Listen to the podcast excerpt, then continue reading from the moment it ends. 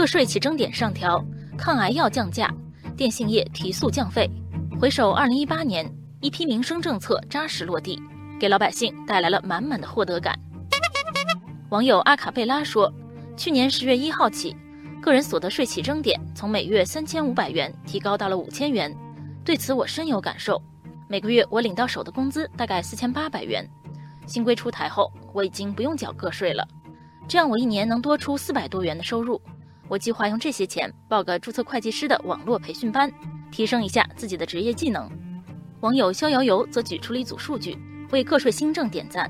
他说，国家税务总局的数据显示，改革实施首月，全国个人所得税减税就达到了三百一十六亿元，真正给老百姓带来了实惠。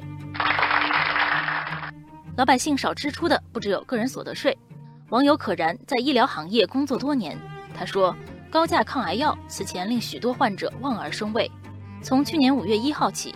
包括抗癌药在内的所有普通药品，具有抗癌作用的生物碱类药品，进口关税降至零，还有不少抗癌药被纳入了医保报销目录。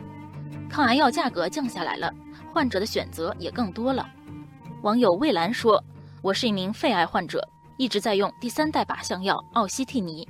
去年通过国家医保谈判带量采购，奥西替尼从一盒五万多降到了一万多，通过医保还可以报销一部分。”这让我的药费负担大大减轻。电信业提速降费也在发力。去年七月一号开始，手机国内流量漫游费时代正式终结。三大运营商为此都对流量套餐内容和相关资费做出了调整，套餐内容更加实惠，单位流量费更低。网友青坤说：“以往我一百七十多元的手机套餐中，仅包含有限的本地流量和通话时长。去年七月一号以后。”我的手机套餐在没有涨价的情况下，自动升为流量和通话全国不限量。出差时再也不用担心异地流量不够用了。网友巴贝拉说，截至去年十一月，中国移动手机上网流量平均单价累计同比下降百分之六十一，中国电信同比下降超过百分之六十五，中国联通同比下降百分之五十七点四。现在用手机看视频、玩游戏，不再心疼流量费了。二零一八年刚刚过去，民生政策仍然在不断发力。二零一九年，网友们又有哪些期待呢？网友上善若水说：“从今天开始，新修改的个人所得税法全面施行，我可以享受子女教育、继续教育、住房贷款利息、赡养老人等专项附加扣除。这样算下来，我一年还能再少缴税四千多元。”热衷于海淘的网友娜娜说：“从今天起。”跨境电商零售进口税收政策调整，我每年海淘免交关税的额度从两万元提高到了两万六千元。去年我看上了一款口红，无奈两万的额度用完了，没舍得买。今天我就可以下单了，一年多了六千元的免税额度，能买不少进口好货呢。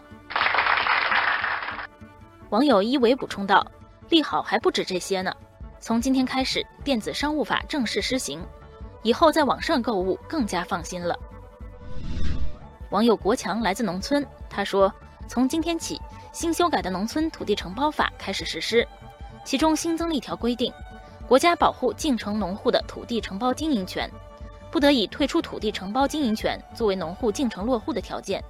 为了孩子上学，我准备在城里落户，这下也不用担心老家的地马上被收回了，饭碗端稳了，心里也踏实了。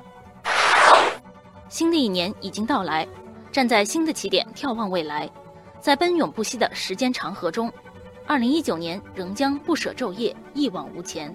船到中流浪更急，在增加获得感、幸福感的道路上，我们仍需以梦为马，扬鞭奋蹄。我相信我就是我，相信明天，我相信青春没有地平线，在日落的海边，在热闹的大街，都是我。心中最美的乐园。我相信自由自在，我相信希望，我相信伸手就能碰到天。有你在我身边，让生活更新鲜，每一刻都精彩万分